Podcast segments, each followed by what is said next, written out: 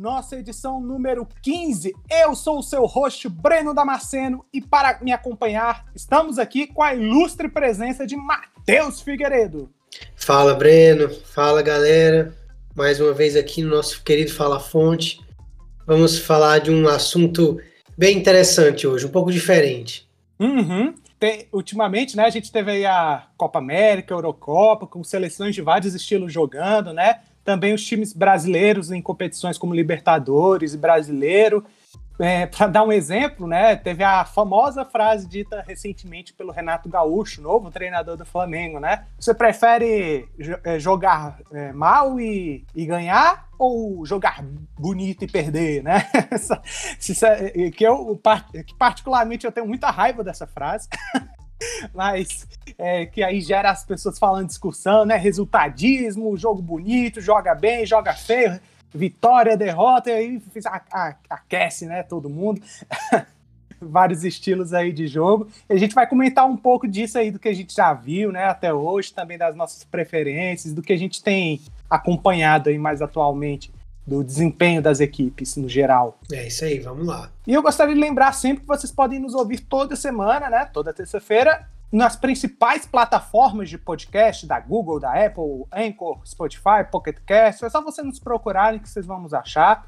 E aproveitem para avaliar, nos seguir e espalhar a palavra do Fala Fonte para todo mundo aí que você conhece, para as pessoas que você desconhece, não importa quem. vai, vai divulgando aí se vocês estão curtindo o nosso trabalho, que ajuda a gente a espalhar aí a nossa palavra. Vocês também podem nos seguir no Twitter, o FalaFonte. Lá a gente sempre divulga quando a gente publica os podcasts, qualquer novidade que a gente queira trazer para vocês, como por exemplo o nosso time do Cartola FC, o popular game virtual aí do Globesport.com. A gente está lá com o nosso time. É, se a gente foi a nossa melhor rodada, né, da semana passada, está prometendo ser uma das piores. Ah, meu Deus. Essa montanha russa de emoções aí. Se você é um cartoleiro, aí também vai lá, compartilhe o time de vocês, as suas pontuações. Quem sabe a gente não faz um time, uma liga no futuro, e a gente se diverte aí trocando ideia sobre esse jogo tão legal.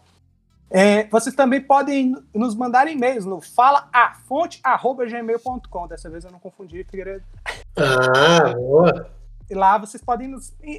A gente pode ter uma interação maior com vocês sobre os nossos casts, né? O que, que vocês estão achando, se vocês curtiram, o que, que vocês acham que tem que melhorar, sugestões de pautas que, você, que a gente poderia falar, agregar informações é o que a gente já falou, até corrigir nossos erros.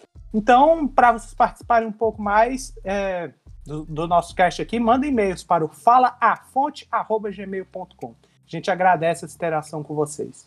Então, tranquilo, Figueiredo. Podemos ir para o programa? Bora. Então, vamos embora.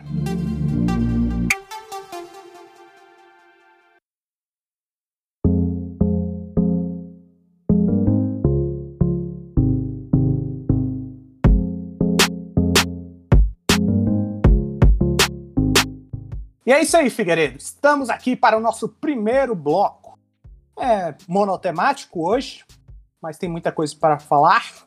Essa conversa, Figueiredo, sobre jogar bonito, jogar mal, é, ter resultado ou não, né? O que importa é a vitória. O, como eu falei na introdução, né?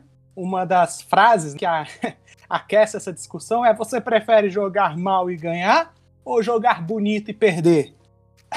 Por que, que eu falei que eu odeio essa frase, né? Porque é, às vezes parece muito como uma muleta para o seu time não desempenhar bem, mas você conseguir o resultado, muitas vezes por causa de sorte, coisa do jogo.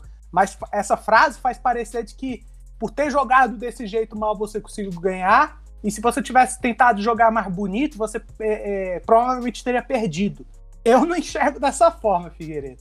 É, para mim é muito mais para camuflar erros que você comete em campo mas muita gente se agarra e dane-se, eu não quero saber de jogo bonito, jogar mal, eu quero ganhar. Então, ganhando tá valendo. O que, que você acha desse tipo de discussão? Olha, eu acho uma discussão bem interessante, assim, no futebol. Uma, uma coisa válida. É, eu acho que tem certas coisas que, beleza, é, cada um vai ter sua opinião, mas eu acho que tem outras, assim, que fazem mais parte assim do que é o futebol moderno e outras do que são talvez um, uma coisa mais é, como se fala saudosista, sabe do porque eu acho que hoje em dia, cara, tem muita tem, vamos, eu acho que a gente vai é, é, falar isso mais a mais ao longo do podcast, mas eu acho que assim hoje em dia, nos dias de hoje é, resultado é o mais importante. Eu já, já vou começar por essa daqui. Uhum. Independente de assim como joga, se tem craque, se não tem, se joga bonito, se não, mas que não é a única coisa que importa também, né? Sim, sim. Acho assim que no final das contas, todo mundo aqui pode concordar, né? O que importa, assim, não querendo menosprezar tudo que está em volta, né? No final das contas, realmente o que importa é a vitória, porque é a vitória que vai trazer os três pontos ou a conquista, né, de um troféu. Mas às vezes a, eu tenho essa impressão, né? Que a galera usa esse o que importa é a vitória, mas é, isso acaba sendo prejudicial para a própria equipe, porque se o time não vem desempenhando a, a médio, longo prazo, né? Curto prazo é até difícil de cobrar mesmo, porque né, os técnicos chegam e mal tem tempo para treinar. Mas é, se você, eu tenho essa visão, Figueiredo. Se você está desempenhando bem, já, já a gente também vai discutir sobre a subjetividade, né, do jogar bonito, jogar feio, Isso. mas e jogar bem e jogar mal são coisas diferentes, né, na minha opinião, não necessariamente atrelados, né? Se você joga bem, você está jogando bonito. Se você está jogando mal, ou se você está jogando é, feio, você está jogando mal. Não necessariamente, né? Tem vários estilos de jogo. Mas você tem que tomar cuidado quando você falar disso, né? O que importa é a vitória. Porque se seu time não tá com um trabalho bem encaminhado, você não vê aquilo se encaixando bem, esse o que importa é a vitória, a vitória vai acabar não vindo, porque a médio e longo prazo, o desempenho não vai conseguir é, acumular essas vitórias. Você concorda? Tipo, tem que tomar cuidado com esse a vitória é o que importa, por mais que seja, de certa forma, uma verdade? Não, isso, isso com certeza. É, com certeza eu concordo. Porque foi o que eu falei. A vitória é o mais importante, mas não é a única coisa que importa, né? É, é eu uhum. acho que essa é a frase para que eu uso para começar aqui o, o meu sim, argumento. Sim. Perfeito. Por exemplo, aqui a gente teve os jogos da Libertadores, né? A gente vai se aprofundar mais nos confrontos na, no próximo programa, né? Para falar do confronto como um todo. Mas a gente teve vários exemplos dos brasileiros, foram inclusive muito bem, né? Assim, em termos de foram bem, pelo menos, em termos de resultado, né? O Flamengo conseguiu o Vitória fora de casa, o Internacional um empate fora de casa, é, Fluminense ganhou fora de casa por 2 a 0 Ou seja, ninguém perdeu. O Atlético Mineiro também empatou fora de casa contra o Boca, aí o São Paulo é que é um resultado mais negativo, porque empatou em casa, né? Ele levou gol. Foi um Isso. E o Palmeiras ganhou por 1 a 0 fora de casa também. Só que, por exemplo, é, as atuações de Palmeiras, Flamengo, Atlético Mineiro são três equipes, né, que se espera muito devido ao, ao investimento, né, os jogadores, foi muito criticada apesar dos resultados, né? É ruim, Figueiredo. O Atlético Mineiro tem empatado fora de casa contra o Boca Juniors na Boboneira por 0 a 0 É um resultado ruim? Não acho. Eu acho um resultado muito bom. Também acho bom. Tudo bem que o Boca Juniors nem é o melhor Boca que a gente já viu, né? Mas é um grandíssimo de um bicho-papão, né? Se eu não me engano, ele nunca foi eliminado por brasileiro em mata-mata da Libertadores. É claro que o jogo de volta não vai ser fácil, né? Mas enfim, o Atlético Mineiro arrancou esse empate, mas muita gente criticou porque o Boca não tá, não é um dos seus melhores times que já teve na sua história, mas conseguiu fazer um jogo ali bem parelho com o Atlético Mineiro e o time do Cuca se propôs muito assim a defender, jogar num contra-ataque, às vezes avançar mais, é claro, mas ficou com aquela impressão de que podia mais. Tem Nath, tem o Hulk que está em excelente fase. E mesma coisa assim pro Flamengo. O Flamengo, na verdade, foi um milagre o Flamengo ter saído sem derrota de lá e que ainda saiu com vitória. Sem brincadeira, né? Porque eu sou flamenguista, não, mas foi uma das partidas assim, mais desastrosas em desempenho coletivo que eu já vi ultimamente, pelo menos do Flamengo. Mas conseguiu sair com a vitória. E o Palmeiras ganhou por 1 a 0 é, foi, foi de penalidade, mas muita gente também falando, poxa, Palmeiras aí em primeiro, né, líder do Brasileirão, e passou assim dificuldades para conseguir jogar com mais facilidade contra a Universidade Católica. O que, que esses três times têm em comum, ô Figueiredo? São times de grande investimento, né? isso aumenta a cobrança para o desempenho dos jogos, né? Como você vê essa relação, né, de qualidade do seu elenco para a forma que você tem que jogar, é, a qualidade do jogo? Como você analisa essas relações? Olha, é, eu acho que não é porque o clube tem mais investimento que ele tem que propor o jogo. Uhum. É, eu normalmente o clube que tem mais investimento tem jogadores melhores, mais habilidosos, que tem a condição de propor o jogo. Mas, e, mas a, a condição de você propor ou não o jogo é dependente do treinador. Se o treinador gosta de propor o jogo, se não gosta, se ele acredita que dá para propor o jogo com o time que ele tem ou se não dá, dependendo das condições também físicas, né, é, do campo, tudo isso, né? Uhum. Eu falo isso assim porque eu tenho muito como exemplo o Simeone do Atlético de Madrid. Certo. O Atlético de Madrid é um time que propõe o jogo quando está jogando contra times assim de meio de tabela para baixo. Uhum. E, e quando e quando tá jogando contra os times de cima, não propõe o jogo. Até assim, propõe o jogo um pouquinho até fazer o seu gol. Aí depois para, fica lá atrás, mesmo uhum. tendo jogadores muito bons, mesmo né, é, tendo um campo bom para se jogar, campos bons na, na Espanha, né? Mas é o estilo do treinador, é o que o Simeone sabe fazer e ele já foi campeão algumas vezes jogando assim, então assim, ele não acredita que precisa mudar. Uhum. E assim, tem resultado, né? Pode não ser o mais bonito, muitas vezes foi criticado. Eu vi muita gente criticando, dizendo assim: "Ah, porque o Atlético ganhou jogando um futebol feio, né? Para o torcedor neutro, esse futebol não tem graça. Beleza, mas jogou bem. Se não tivesse jogado bem, não era campeão, né? Então já vem aí esse, esse ponto que né, é, o, o jogar bem pode ser feio para algumas pessoas, pode ser parecer resultadismo, né? Uhum. Mas tem, mas tem uma, toda uma estratégia por trás, né? Uhum. Tem frase aí também, né? Bastante que você. É, uma frase, que, uma palavra que você falou, né? Também é bastante usada, usada é o famoso resultadismo, né? Tem muita gente que é, é adepta, né? Seguidor fiel do resultadismo. Resultadismo é. é. tipo, dane-se o que acontecer em campo, é bola no mato que o jogo é do campeonato, se a bola na, se a, entrou uma bola no, no gol adversário a gente ganhou, tá valendo tudo. Mas é pois isso. É. Muitas, muitas vezes acusam o jogo que as pessoas consideram feio, né? De ser o resultadismo, né? Mas aí. Ah, aí só, só uma hum. coisa que é. Assim, direcionando para a pergunta que você me fez, né? Eu falei isso porque o, o Palmeiras hoje em dia não tá jogando um futebol propositivo. Tá uhum. jogando um futebol de contra-ataques. Que, e, e o Palmeiras tá na liderança do Campeonato Brasileiro, né? Eu acho que tem a melhor campanha, né, na Libertadores. Você somando fase de grupos com mata-mata até agora, né? Ou, ou, uma das melhores.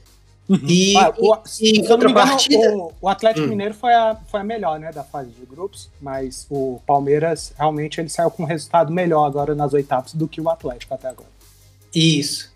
Aí, assim, em contrapartida, o Flamengo, que também tem muita, muito investimento, talvez um pouquinho a mais do que o Palmeiras, ou tão quanto, vinha uhum. jogando um futebol propositivo com o Rogério Ceni, né? Não sei é, como é que vai com, ser com, com o Renato. Rogério, com o Domi, desde que o JJ tem, que, tem ido nessa linha. Exato, então assim, é, um é a antítese do outro, né? Não sei se totalmente, mas são dois estilos diferentes, dois estilos vencedores que entregam resultado, e é, eu acho válido. É, o negócio é que, assim, às vezes a torcida ela não aceita jogar de um jeito, né? Depois uhum. que tá acostumada, assim. Né? Eu acredito que a torcida do Palmeiras é, está satisfeita jogar, de jogar desse jeito. Né? Uhum. Não, não, sei, não posso falar por todos, mas eu falo pelos que eu conheço, né? Sim, sim. E, e a torcida do Flamengo, assim, não estava completamente satisfeita com o jeito que estava jogando com o Rogério, nem com o Domi, né? Muito uhum. porque foi tão bem com o Jorge Jesus, mas se tivesse jogando talvez como o Palmeiras joga, ia estar tá muito mais é, puta da vida, né? Não ia aceitar de jeito nenhum mesmo. Pois é, esse é um ponto interessante que você falou também, né? Que é a herança histórica do time, né? É muito Isso. assim de memória afetiva das suas conquistas. Exatamente, e só para esclarecer, né? Como você fala, quando você está falando de jogo propositivo, tá falando do time ficar mais com a bola, né? E tentar, não necessariamente ter mais posse de bola que o adversário, mas quando tá com a bola, querer ficar em cima do adversário e tentar criar o máximo possível de jogadas que você puder normalmente empurrando o adversário para a defesa. Já o Palmeiras, que é um pouco mais reativo, como você mesmo falou, o Simeone também, aí você já fica assim, mais é, atento à marcação, esperando seu adversário cometer um erro. Não necessariamente ser retranqueiro, mas pegar a bola e, e, rapidamente já tentar concluir a gol, né? Fazer com toques rápidos, mais longos. Então, às vezes, você vai dando uma recuada, mas sempre com. Aí depende, né? Se o jogo, se o técnico é mais retranqueiro, você fica fechadinho lá, todo mundo na área. Agora você já pode marcar mais a partir do meio de campo, né? Com esse estilo mais reativo. Então é isso. E, aí tem gente que acha, né? Não, ser reativo, contra-ataque é feio, porque aí você tá mais lá atrás, tá mais defensivo. E se você propor, você tá jogando bonito. Eu concordo que, tipo, não é assim que, pelo menos eu acho que deveria ser visto. Porque são estilos de jogos. Aí tem gente que se a, a, agrada, né? Mais a ver um time é, de um jeito e outro time de outro. Se o, se o time está jogando na proposta, né, que o técnico implementa, mas está funcionando bem, aí é o que eu digo, tá? O time está jogando bem. Aí se é bonito, depende muito mais da pessoa que está assistindo do que do que o time está fazendo Isso, em campo. não, com certeza.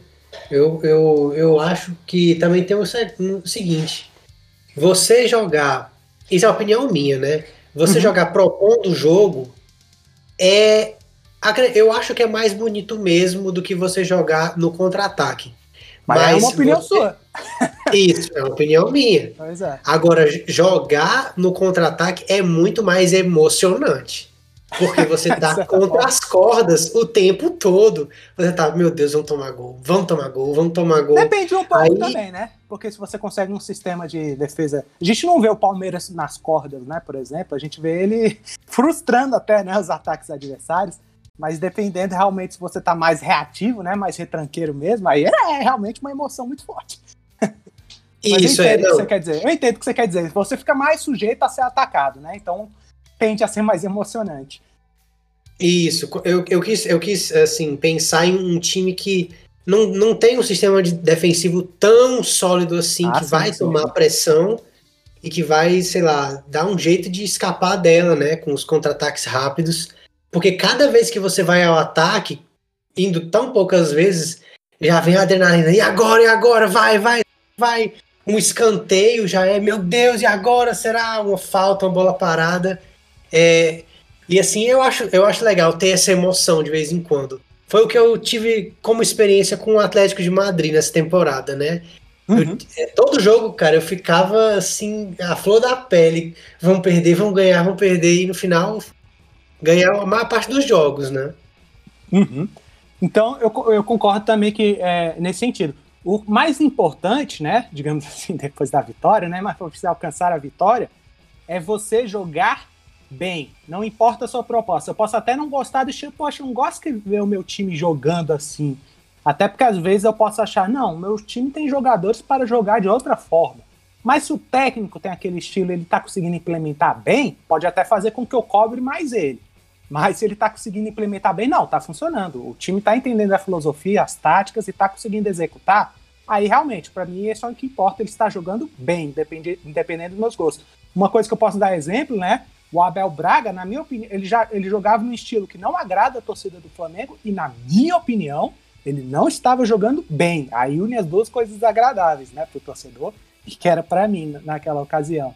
Então tem que ficar muito assim ligado, né, nessa química entre estilo para aquele time e também o que agrada mais aos torcedores. Pois é, exatamente. Muito importante essa escolha do técnico, quando a mentalidade, né? Que linha a gente vai seguir? Uma linha que, por exemplo, o Flamengo meio que conseguiu seguir, né, agora, nesses últimos anos. Isso. É, você tinha falado da herança histórica, né? Uhum. A herança histórica e a identidade do clube é uma coisa importante. É, Exato. Voltando a falar aqui do, do, Atlético de Madrid, no próprio hino do Atlético de Madrid, é, é, fala assim: luchando, é, ganando peleas como el melhor, ou seja, luta como o melhor, né? Porque tá na identidade do clube mesmo, lutar, jogar assim com raça. Não tanta habilidade, mas raça e luta sempre tem que ter. Então, uhum. é, no dia que o Simeone foi embora, né, que eu não sei que dia que vai ser esse, mas algum dia ele vai embora, o próximo treinador que vier vai ser cobrado para jogar mais ou menos nesse estilo, entendeu? Principalmente uhum. se começar a dar errado, vamos dizer, poxa, quando o Simeone estava aqui, ganhava, sofria, mas ganhava, né? Uhum. Que no caso é a mesma coisa que eu acho que acontece com o Flamengo, que é, os próximos treinadores que vêm, eles vão ser cobrados a jogar um futebol propositivo como o Jorge Jesus jogava vai se lembrar uhum. não só dele, mas dos, dos, times do passado, né? Ah, quando o Zico jogava, o Flamengo dava show. Então, assim, o Flamengo é o time que historicamente vai para cima, vai, vai atacar, vai é, procurar dominar seu adversário, né? É, uhum. Então, a cobrança da torcida nesse sentido é, é maior. Eu, eu vejo o Santos também com esse tipo de identidade, um time que uhum. tem que jogar para frente, né? como diz o hino também do Santos, o time que é da bola é o Santos, né? É, é, exatamente. Agora quem dá a bola é o Santos, na verdade. É porque o time, o time vai dar a bola, vai dar o, a, o ritmo de jogo, vai controlar, vai ter a posse, vai ir para cima. Santos sempre teve bons garotos, bons jovens, né? É, é uma coisa que também se espera desse time, né? Hoje em dia tem o Diniz, que é um treinador que gosta de fazer um futebol propositivo, mas aí é que tá. Será que o Diniz entrega tanto resultado assim, mesmo tendo esse estilo de jogo? Pois é. é exatamente. Mesmo você tendo o estilo de jogo que encaixa, né, assim, no, na errância histórica, como a gente está definindo aqui, se você não executar bem, né, não adianta só jogar daquele estilo. Você tem que conseguir fazer com que funcione. Aí você tem que deixar de. Não, você tem que passar do teoricamente jogar bonito, que é o que considera aquela torcida, para jogar bem. Não necessariamente trocando seu estilo de jogo, né? Mas tem que fazer funcionar melhor. É muito, é muito interessante isso que você falou, né? Porque o Flamengo, realmente, como você falou, por exemplo, tá muito ligado às conquistas do time do Zico. A gente não viu aqui, mas é, do que a gente consegue acompanhar por vídeo, do relatos, né? Dos mais, é, mais velhos, é que era um time muito envolvente, com um o Zico driblando, passes rápidos. É um dos melhores times, muita gente fala, né? Que já viu aqui pelo Brasil. O Santos também, com, teve o time do Pelé, recentemente com o Robinho, Neymar, uh, são sempre jovens, né? É, alegria nas pernas. Então, o Santos está acostumado a ver um jogo ofensivo, né? Mais adiantado. Inclusive, o Jair Ventura, quando chegou ao clube, muita gente criticou pelo modelo de jogo que ele adotava, né? Que era um modelo mais defensivo. Aí o Corinthians, por exemplo, né, já conquistou muitos títulos importantes recentemente, né, nessa última década, com um futebol assim mais seguro, não necessariamente, apesar de, por exemplo, ter o time de 2015 que foi muito legal mesmo de se ver jogar, mas sempre assim, com zagueiros que se destacavam, com um meio de campo bem seguro, pouco parecido com o que é o Palmeiras agora. Então o, a torcida do Corinthians se a, a, acomoda melhor com esse estilo. E sempre lembrando que tem que jogar bem, não necessariamente bonito, porque aí já é subjetivo. Então, realmente é. isso. A, a, identidade dos clubes é importante, acho muito importante. Você tem que. Não que não possa mudar, é claro. Poxa, a gente vai ter que jogar dessa mesma forma sempre? Não, mas é, é sempre bom você considerar essa herança e ver o que, que você tem em, em as cartas né, que você tem na mão para jogar. Porque eu concordo. Pode ser a herança desse clube, pode ser como a torcida mais gosta, mas se o momento não é propício, é, não tem jogadores para isso, o time está na pindaíba, aí você vai ter que saber cortar mais da carne, né? Você vai ter que saber que o momento é outro. Botafogo, por exemplo, teve o time do Garrincha, né? Disputou contra o do Santos, mas olha o momento dele hoje em dia, né? Horrível. Então vai saber que, tipo, poxa, pode ser que a gente não vá, a gente não consiga implementar a forma de jogo que a gente mais agrada, né? Então a gente vai ter que, momento muito difícil, aí vai ter que saber se adaptar. Isso assim, o Corinthians, né, ele, ele é um pouco parecido com o Atlético de Madrid nesse sentido, que os últimos grandes títulos do Corinthians foi dando mais atenção à defesa, foi jogar às vezes por uma bola, algum lance assim, principalmente esse último título com o Carilli, né? Ah, é, foi, foi o era... supra-sumo de foi. Exatamente. O, o, o Corinthians fez um primeiro turno perfeito, aí o segundo turno ficou empatando vários jogos, né? Mas também já tinha criado a sua gordura, tomou um sustozinho do Palmeiras, mas se sagrou campeão, né? Jogando esse futebol. E a torcida aceitou, abraçou tranquilo, é, é, porque estava jogando bem, de forma consistente, né? Que, que eu quero dizer jogar bem, né?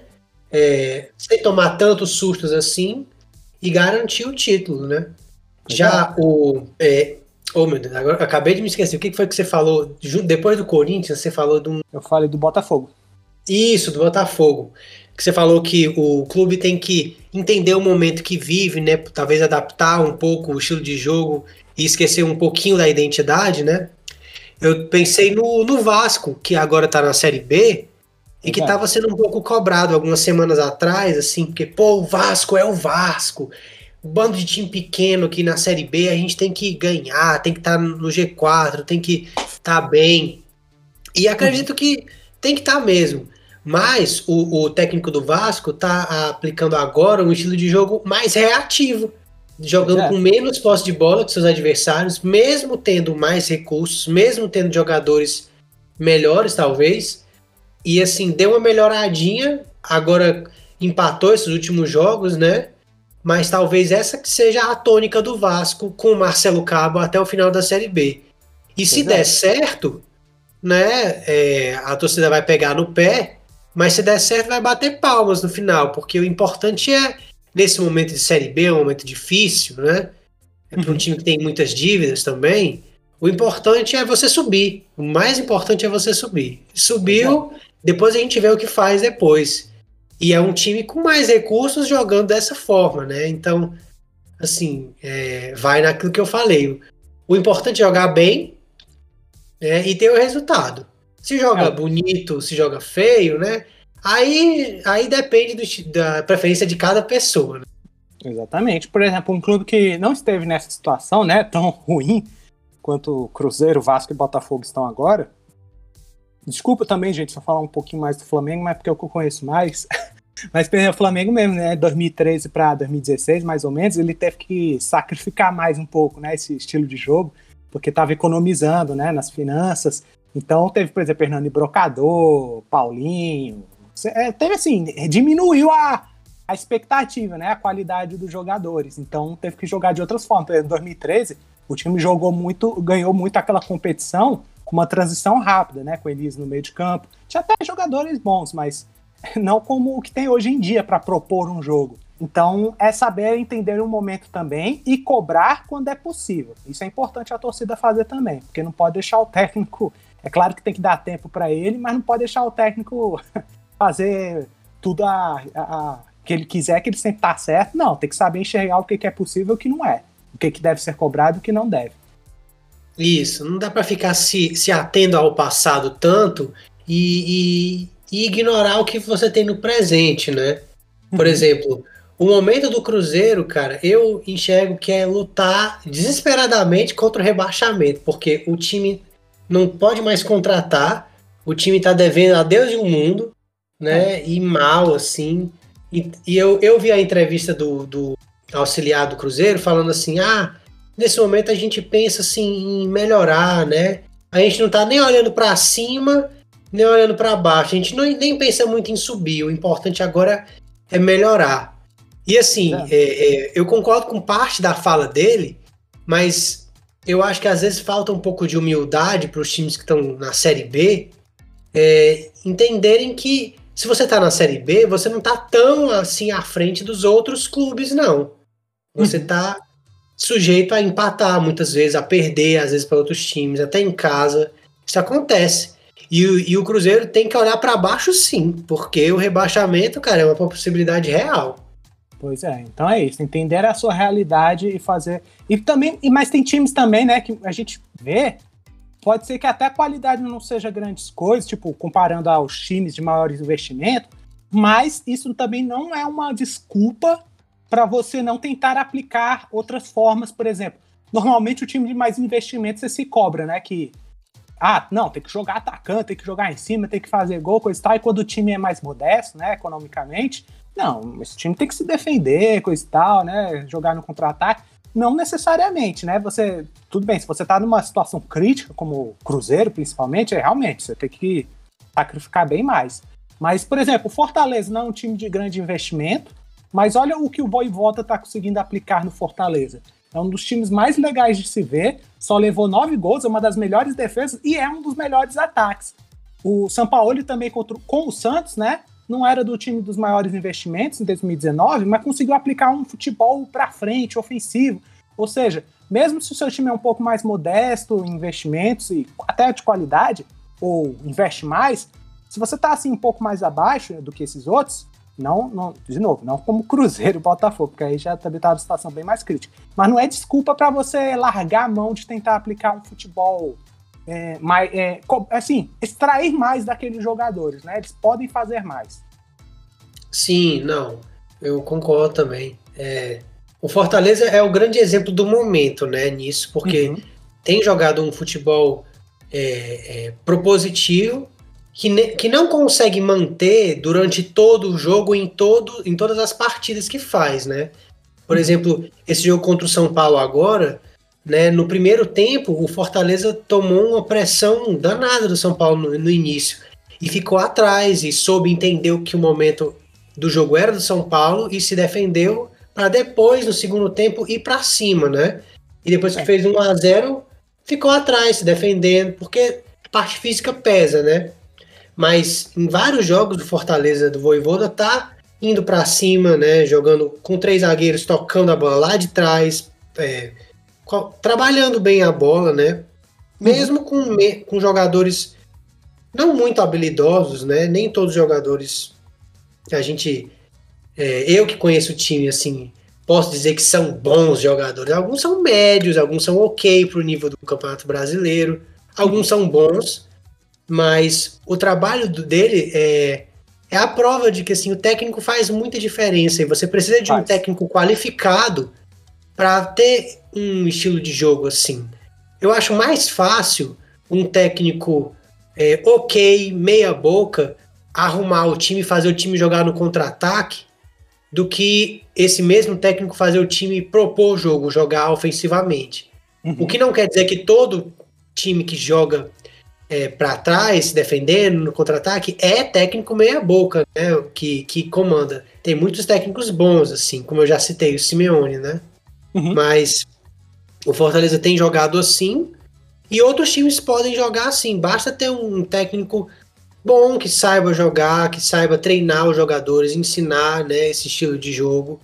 O, o próprio Diniz, quando ele começou no, no Dax, né? Ele uhum. conseguiu bastante sucesso com o time dele jogando desse jeito. E era um time de bem menos recursos, né? Chegou na final do Paulistão jogando assim. Assim, o futebol, ele é para todos, né? Para todos os estilos, todas as pessoas, né? Uhum. É, mas tem aqueles jogadores, tem aqueles técnicos, né? Que a gente vê que tem mais recursos do que outros, né?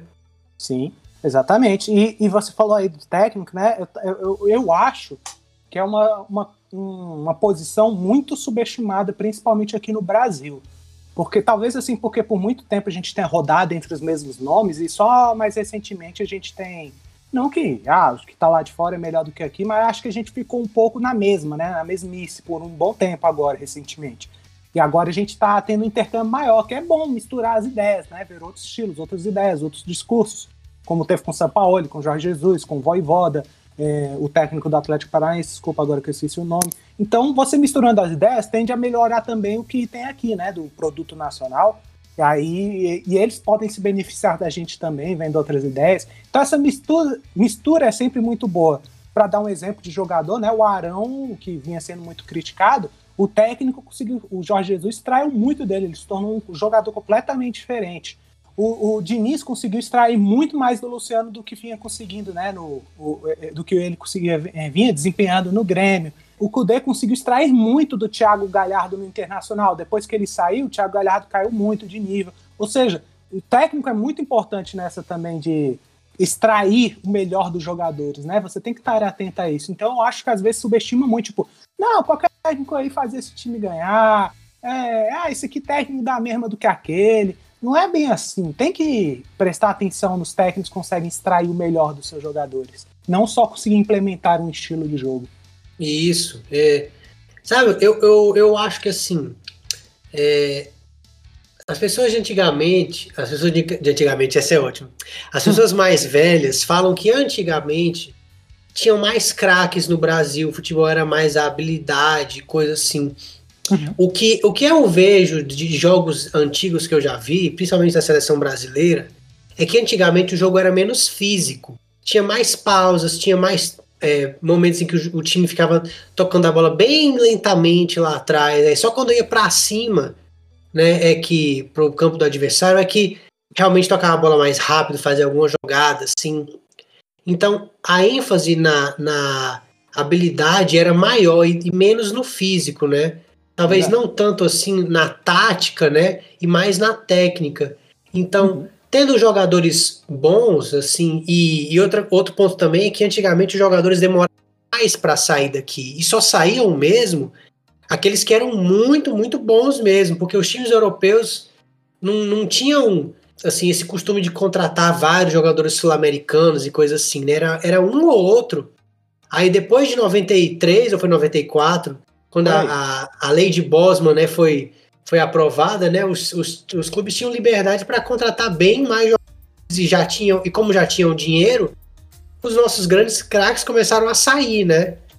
E uhum. assim, talvez antigamente com tantos jogadores bons, você pudesse mesmo se dar o luxo de ter um técnico mais de grupo, assim, que se que cuidasse mais em, em como é que é cuidar dos egos dos jogadores, fazer eles funcionarem bem juntos e, e e não era, às vezes, tão, tanto assim um técnico bom de tática, um, um gênio, vamos dizer assim, né, da bola, um cara que soubesse armar tão bem o time, mas cuidasse para que não atrapalhar o time, como alguns eu já ouvi dizerem, né?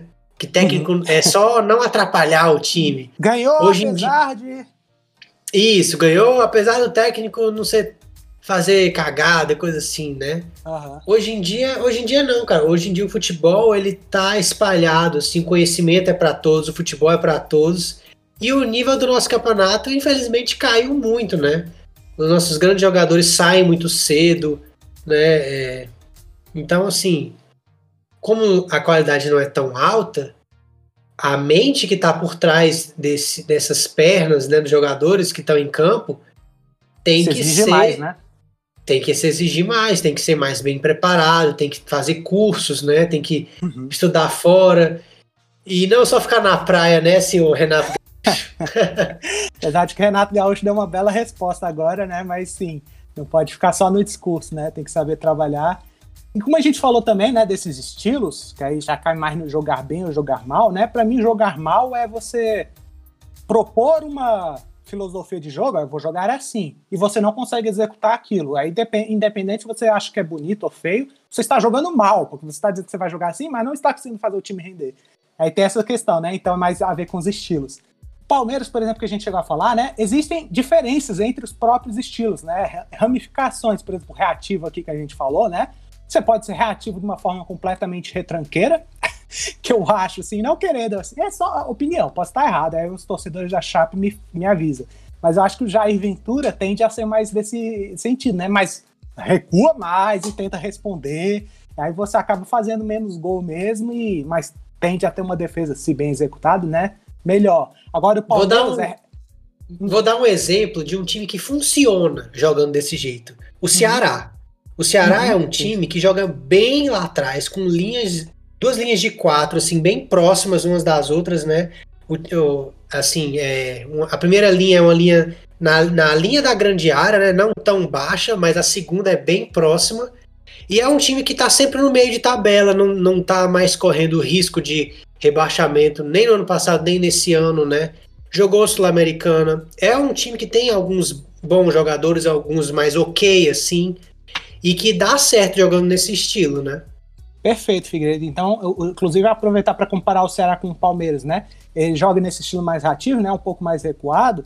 Aí tem, sofreu 12 gols em 12 partidas. Para um time assim que tem um investimento mais modesto, tá legal. Leva um gol partida, né? É sempre preferível que diminua o máximo, mas podia estar tá bem pior. É, tá, e, e 14 gols feitos, só dois a mais, né? E tá com saldo positivo de dois. Ou seja, é isso, né? Se defender bem e conseguir os gols, né? Para empate, vitória. E aí o Palmeiras também é um estilo um pouco mais reativo, mas aí já é uma proposta mais adiantada, né? Assim, de marcar e aproveitar o erro, é, pressionar um pouco para aproveitar o erro do adversário no meio de campo e responder rápido. O Palmeiras, por exemplo, tem 12 gols sofridos também em 12 jogos, que nem o Ceará, ou seja, né, eles se focam bem na defesa, mas ele fez 24 gols em 12 jogos, né? O dobro de. Ele tem o dobro de gols do que ele tem de jogos.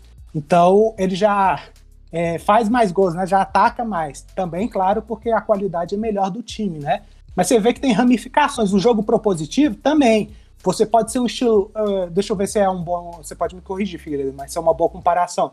A gente tem o talvez o mais famoso do mundo, né? Que é o do Guardiola, né? Que é aquele.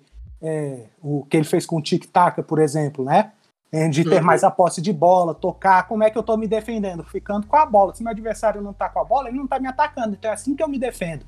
Então fica com altas, é, é, é, um grande número de posse de bola, prioriza bastante os toques rápidos, fazendo tabelas, triangulações, até você conseguir colocar um jogador seu, é, na cara do gol, né? É, fica ali rondando a área adversária, vai é, recuando o seu adversário para a própria área e você acha um espaço lá. e aí você também tem o do Klopp, que a gente viu com o Borussia Dortmund, mas com o Liverpool, porque ele também, ele também gosta da posse de bola, mas ele não faz tanta questão assim, né? De a gente tem que ter uma posse de bola muito alta. A gente quer, é, a gente pressiona lá na frente, quer roubar a bola muito rápido, pegar, já vai pro ataque. Aí não é tanto quanto do, por exemplo, do Abel, né? Do, ou do Simeone, que você recua um pouco mais. Não, tá sempre tentando roubar lá na frente o máximo que você puder. É um jogo frenético.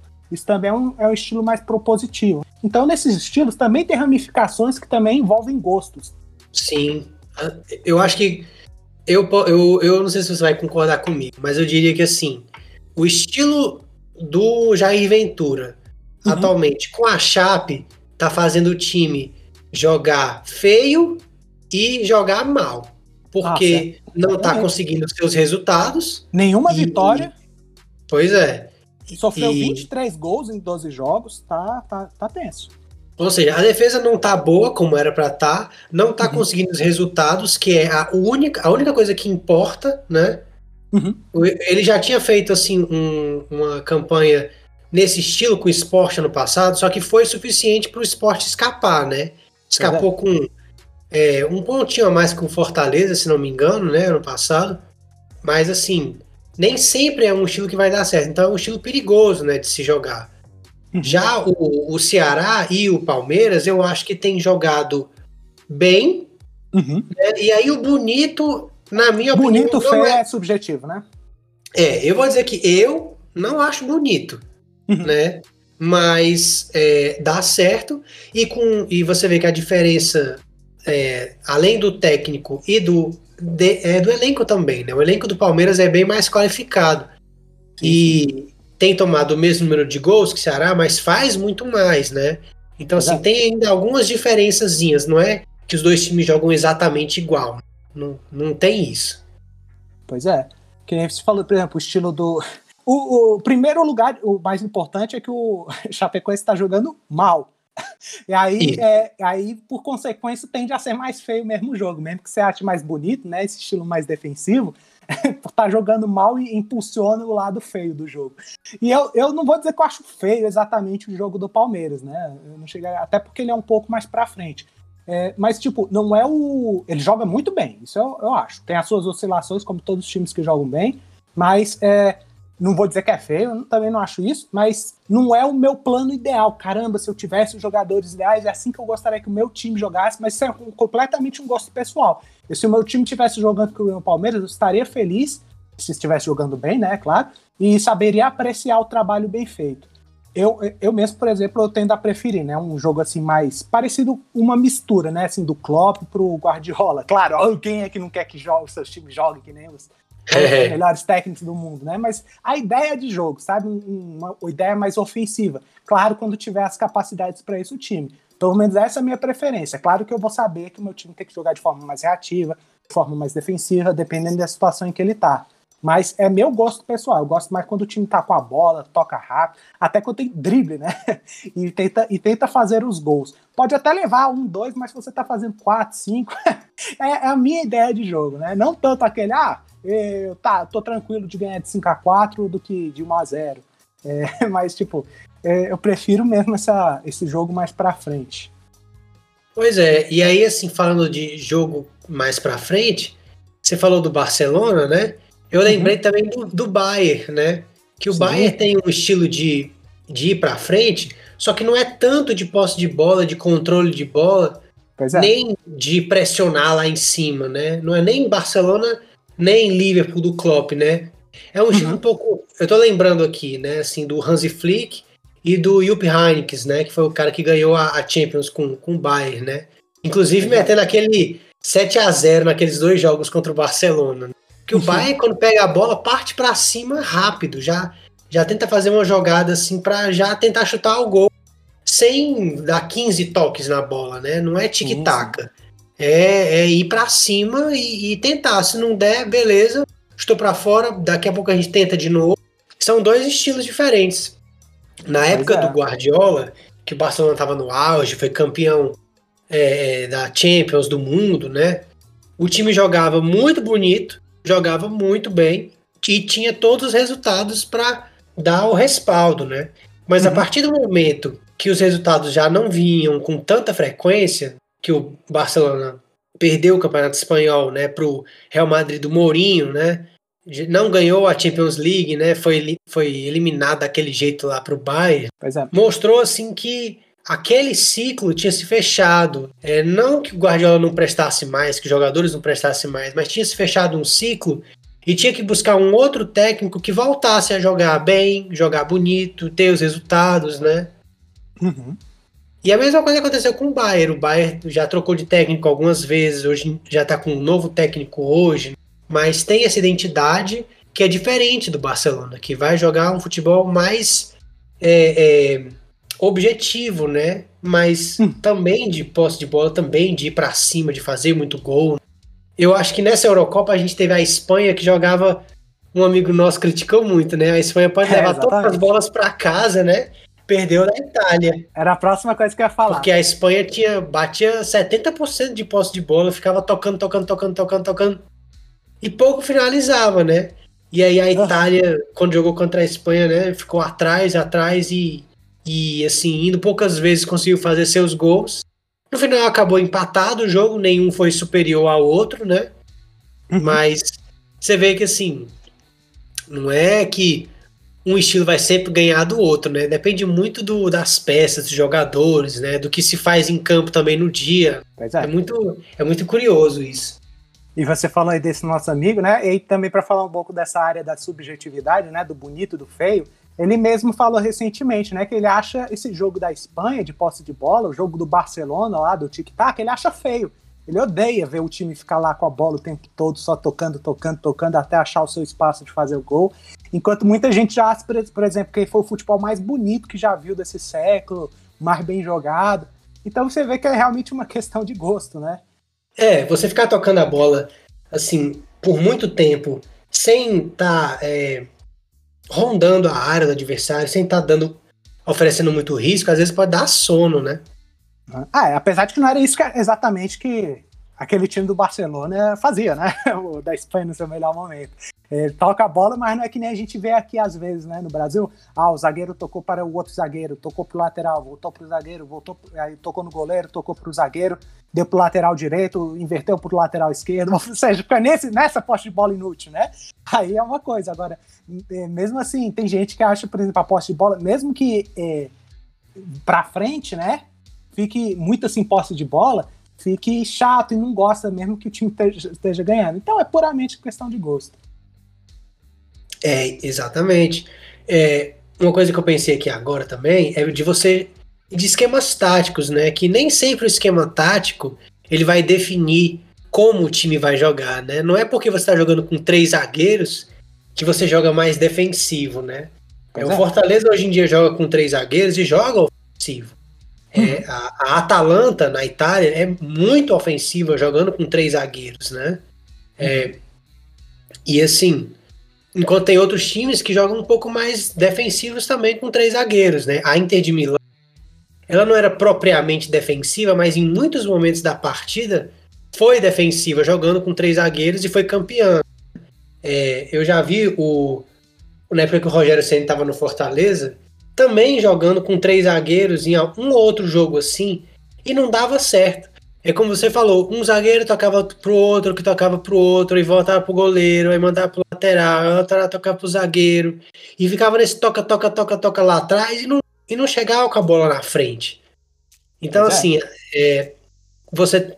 Beleza, tem, tem esquemas que normalmente vão ser mais defensivos, mas depende do técnico saber trabalhar, saber fazer os jogadores entenderem o esquema, né? Não é porque vai jogar com, com três zagueiros que vai ser defensivo. Não é porque tem vários meios de campo que vai, vai se preocupar mais com a defesa, né? Às vezes você pode ter, sei lá, quatro zagueiros e jogar ofensivo, né? Uhum.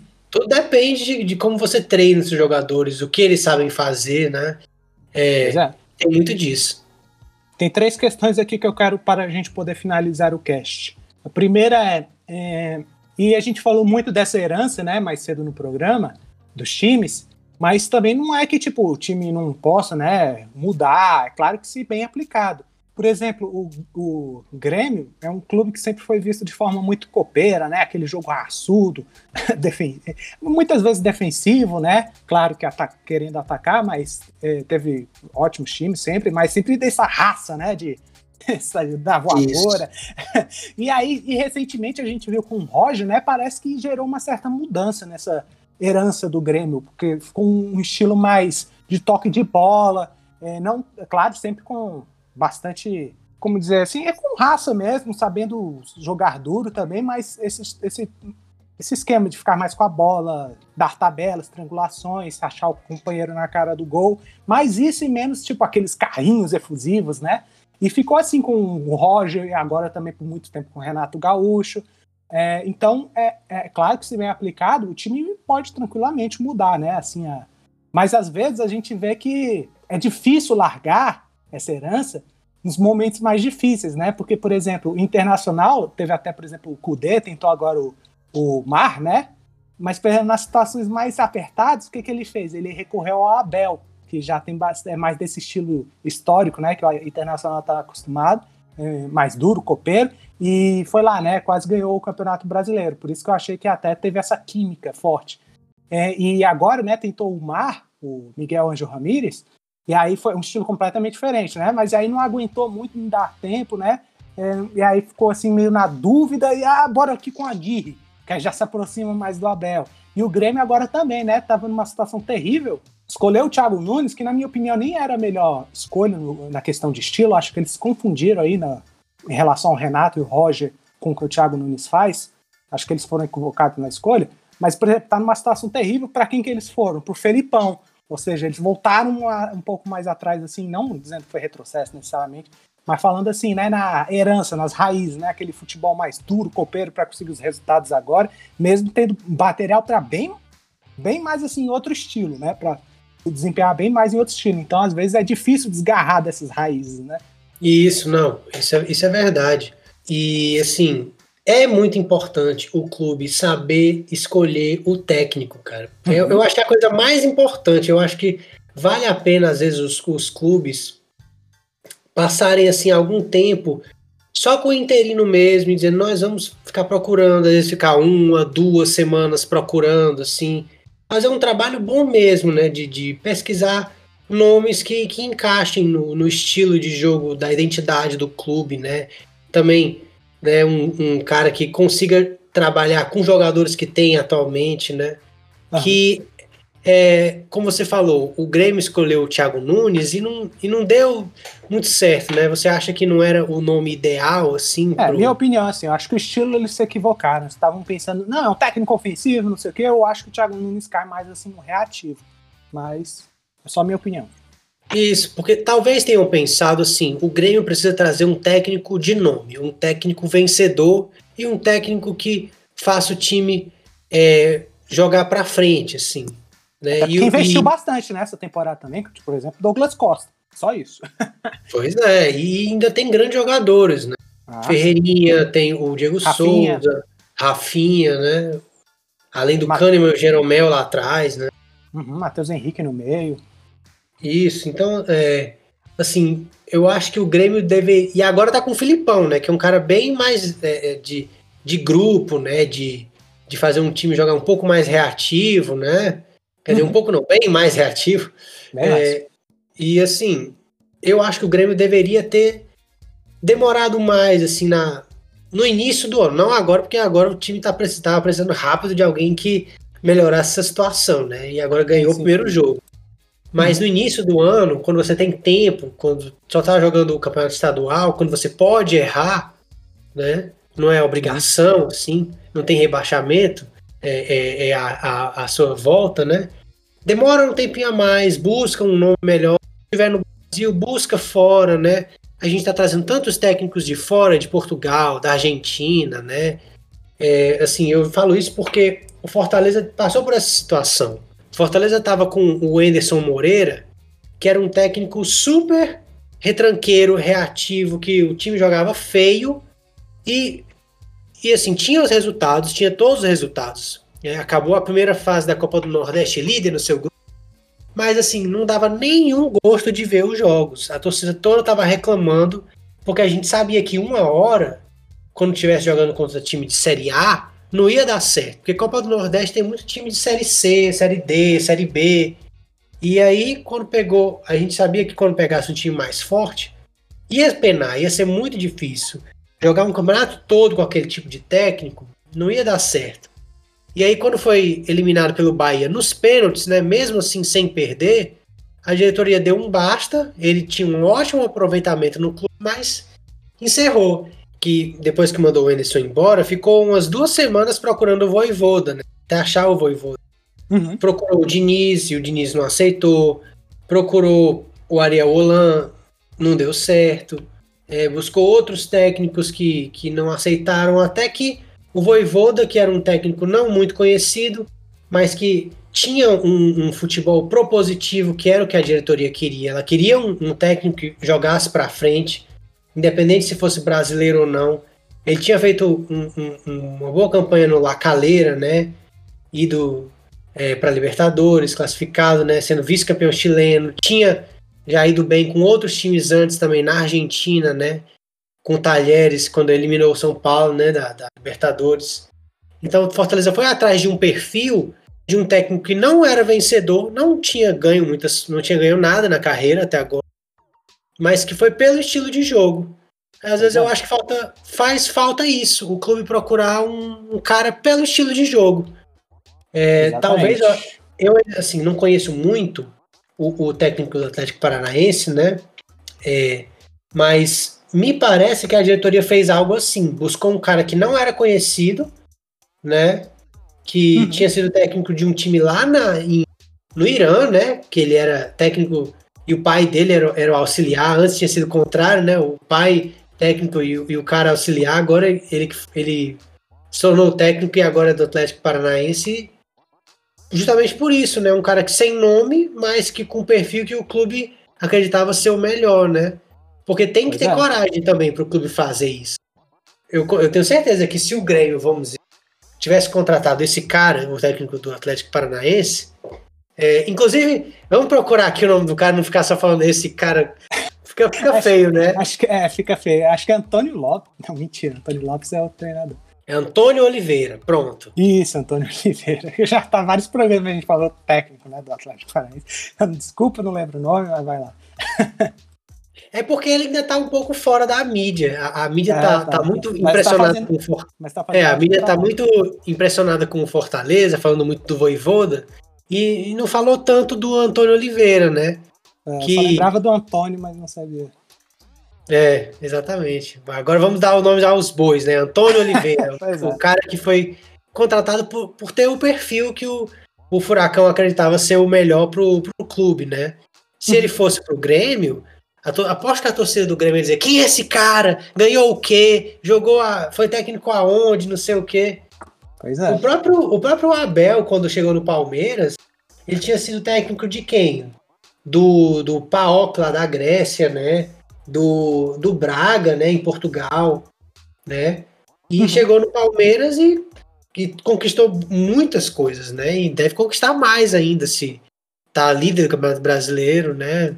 O futuro com o Abel é muito bom, mas quando ele chegou, ninguém conhecia. Às vezes vale, vale a pena dar um voto de confiança, né? Com certeza. E a gente acabou já englobando o segundo ponto que eu ia perguntar, que era sobre essa escolha né, dos estilos de treinadores.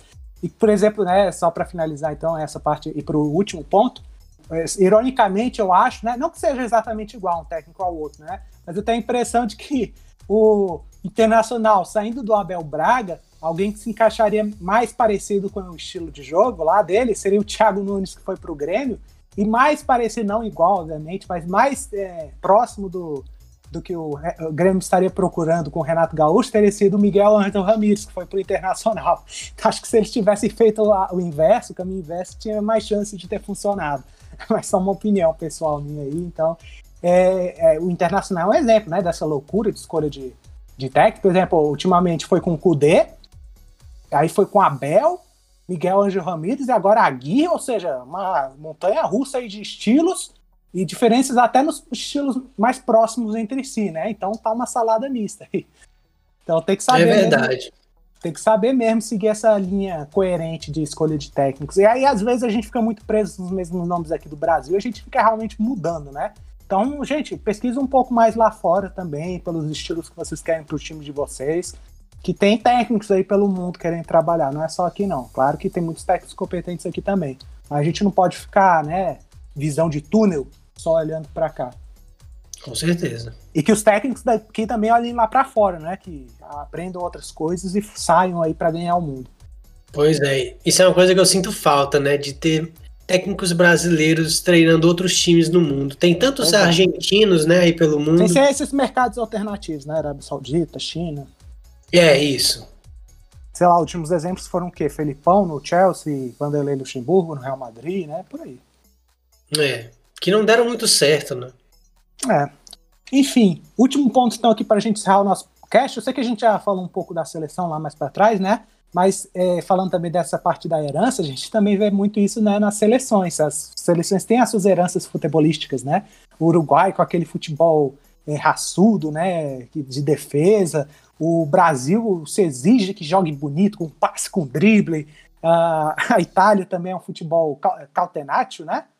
é. de defesa. Então a gente também consegue ver, a gente vê muito isso no, nas seleções e eu acho mais fácil você preservar porque você tem todos os jogadores daquele país, né, a sua escolha. Então, como é que você vê isso aí, a escolha do técnico para a seleção? Você tem que levar muito em consideração essa questão da herança histórica ou não? Tem que saber se o jogador, se o treinador é competente em, em, naquele estilo lá, em um estilo independente de qual seja. É, eu, eu acho que o treinador tem que tem que ser primeiramente competente. Uhum. É, ele pode fazer algumas alterações assim, mudar um pouquinho o jogo, mas eu acho eu acho que o treinador que quiser fugir muito do, do da identidade, do, da forma histórica de se jogar do seu país, ele vai sofrer, ele não vai ter sucesso, sabe? É, já é uma pressãozinha a mais, né? Isso. Sim. Principalmente se você é uma seleção de grande porte, né? Exato. Principalmente quando é de grande porte.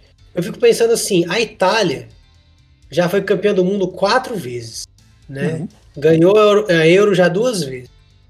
E a Itália sempre ganhou jogando futebol de defesa primeiro, ataque depois.